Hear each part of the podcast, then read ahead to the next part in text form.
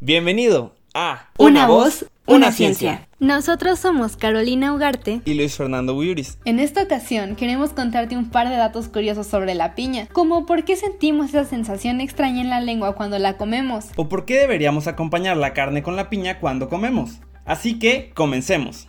Aunque comúnmente se considera una comida tradicional hawaiana, esta dulce fruta proviene originalmente de Brasil, en la década de 1890 se empezó a estudiar la bromelina, una mezcla natural de dos proteasas que son enzimas que digieren las proteínas y se encuentran en las piñas. Se descubrió que la bromelina es bastante eficaz para dividir proteínas como el colágeno en el bistec, así como en la lengua. Aunque la bromelina se encuentra en todas las partes de la piña, es más abundante en el tallo.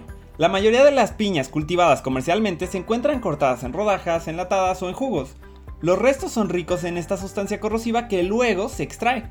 La bromelina en polvo se utiliza para ablandar la carne, así como para tratar la inflamación, la hinchazón, la indigestión o incluso la coagulación sanguínea excesiva. La bromelina se usa en estas tareas debido a su capacidad para separar aminoácidos.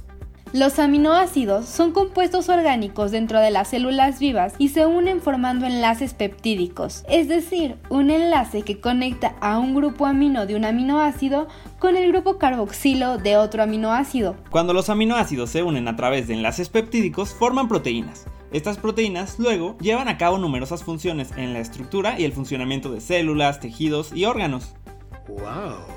El compuesto separa los enlaces peptídicos de suma importancia que unen las proteínas en el colágeno y dado que el colágeno le da forma al tejido muscular, una vez que se descompone el tejido muscular comienza a perder firmeza. Si se deja la carne durante uno o dos días cubierta con bromelina, quedaría notablemente blanda, tanto que no querríamos comerla. Sin embargo, cuando se usa un poco antes de cocinar, la bromelina suaviza eficientemente el bistec, pero lo deja lo suficientemente firme para disfrutar su sabor. Las enzimas se neutralizan con el calor de aproximadamente 70 grados centígrados, por lo que dejan de funcionar una vez cocidas. Sin embargo, el ingrediente secreto de la piña funciona en más que en un solo bistec. Por ejemplo, si colocamos una rodaja fresca de la fruta dentro de una taza de gelatina mientras enfría, la solución permanecería líquida en lugar de gelificarse, como lo haría normalmente. Esto debido a que la bromelina descompone la gelatina dejándola incapaz de mantener una forma estructural. Pero, ¿qué pasa con nuestra pobre lengua? ¿Está sujeta a la misma degradación que el bistec cuando comemos piña? Sí, pero no por mucho tiempo. El proceso para ablandar la lengua es el mismo que en el bistec. La bromelina comienza a separar los enlaces peptídicos que convierten los aminoácidos en proteínas.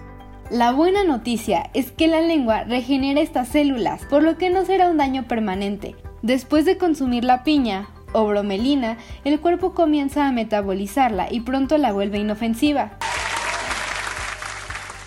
Después de años de cosechar y cortar piñas, las manos de los trabajadores sufren un gran daño.